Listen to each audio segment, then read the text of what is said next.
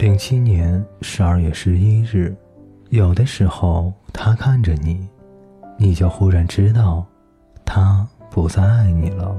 火车站旁，一夜大雨过后，散落一地的美丽的开的恬不知耻的大花。学生公寓下午三点十分的寂寞天气，有很多很多很多树的山，树又长得不独特。觉得一再重复，海水不断拍打地岸，有哗啦啦的声响。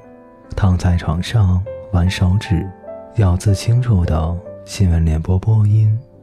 有一天我会忘记你，我没有很期待，也没有觉得失落，我只是知道有那么一天。书可能下个月出版，山上没人。都回家过圣诞节了，连给我做了两天饭的泰国博士生艾达也去了阿德莱德。我一个人拥有整个大厅，整个山头，无所事事，蹲在电脑前上网，抠耳朵，剪指甲，浑身臭臭的，觉得。然后十点的时候决定睡觉，下午两点再起来。在被窝里放屁，被窝臭臭的，想以后和老婆分开睡，房间弄得像标准间那样就得了。圣诞节很讨厌我，火鸡，绿色精灵，要打败你，洗澡去。零七年十二月二十二日，我有朋友说，看悲剧比喜剧。更让他开心。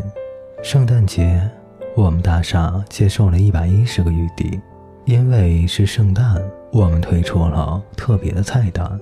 一般来说，我们的菜单就是四道菜。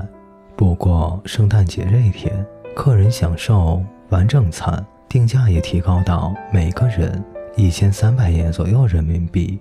菜单和流程大概是这样的：客人一进来就有香槟。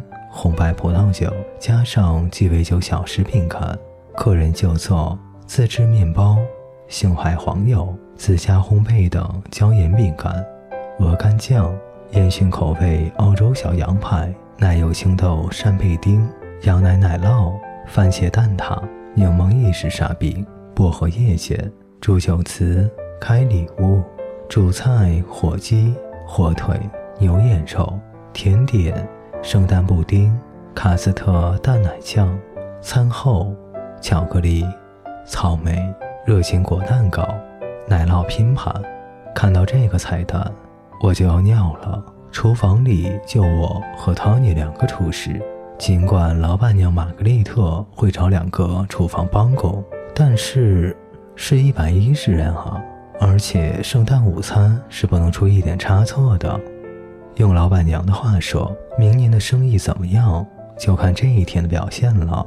因为我们几乎每顿圣诞午餐都会拿到明年至少十个的订单。各位听众朋友，本节故事就为您播讲到这里，感谢您的陪伴，我们下节再见。